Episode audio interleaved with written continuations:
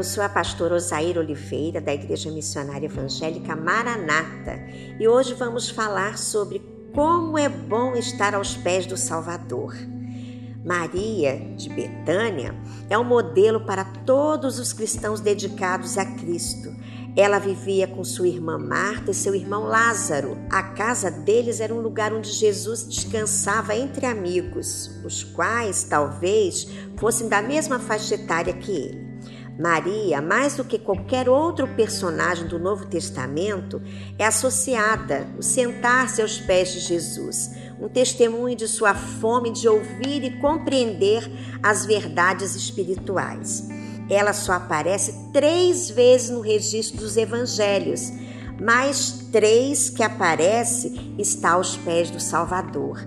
Em primeiro lugar, por quê? Aos pés do Salvador, ela estava para ouvir os seus ensinamentos.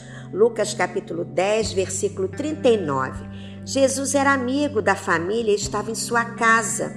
Neste momento, Marta está trabalhando nos afazeres domésticos e se sente incomodada com a inércia da irmã e pede a Jesus para falar com Maria, a fim de ajudá-la. Jesus não repreende Maria mas sim Marta, dizendo: Marta, Marta, andas inquieta e te preocupas com muitas coisas. Entretanto, pouco é necessário ou uma só coisa. Maria, pois, escolheu a boa parte, e esta não lhe será tirada.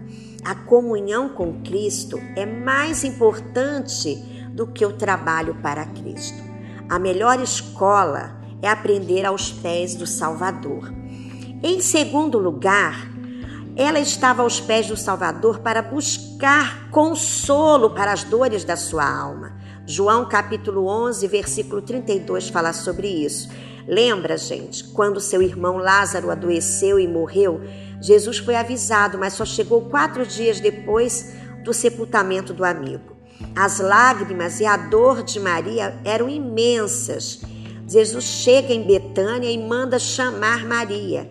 Ela vai ao seu encontro e se prostra aos seus pés, agora para chorar. Jesus se comoveu e também chorou. Ordenou a retirada da pedra do túmulo de Lázaro e ordenou com sua voz, né? Lázaro, vem para fora. O morto ouviu a sua voz. Lázaro ressuscitou.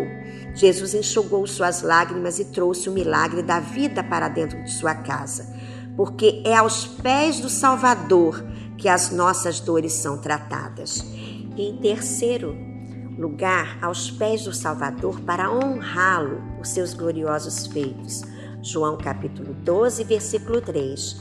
Maria trouxe um vaso de alabastro com preciosíssimo perfume de nardo puro, avaliado em mais de 300 denários.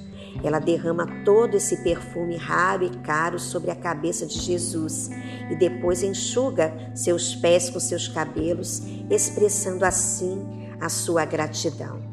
Ela colocou aos pés de Jesus tudo o que possuía, de forma generosa e sacrificial, ou seja, o milagre que possuía. Pois sabia que aos pés de Jesus devemos estar para expressarmos a nossa sincera gratidão.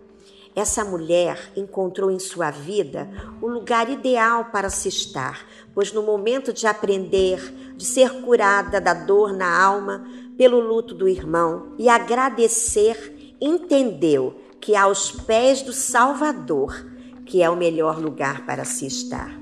Vamos orar? Senhor Jesus, assim como Maria não se limitou apenas os teus ensinamentos, mas também o serviu, ungindo com óleo precioso, para demonstrar que seu desejo não era apenas obter, mas também atender necessidades práticas. Que possamos ser sensíveis à tua voz, Senhor, e estarmos sempre aos teus pés.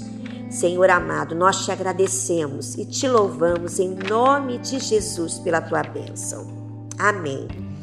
Deus abençoe sua vida, querido, em nome de Jesus.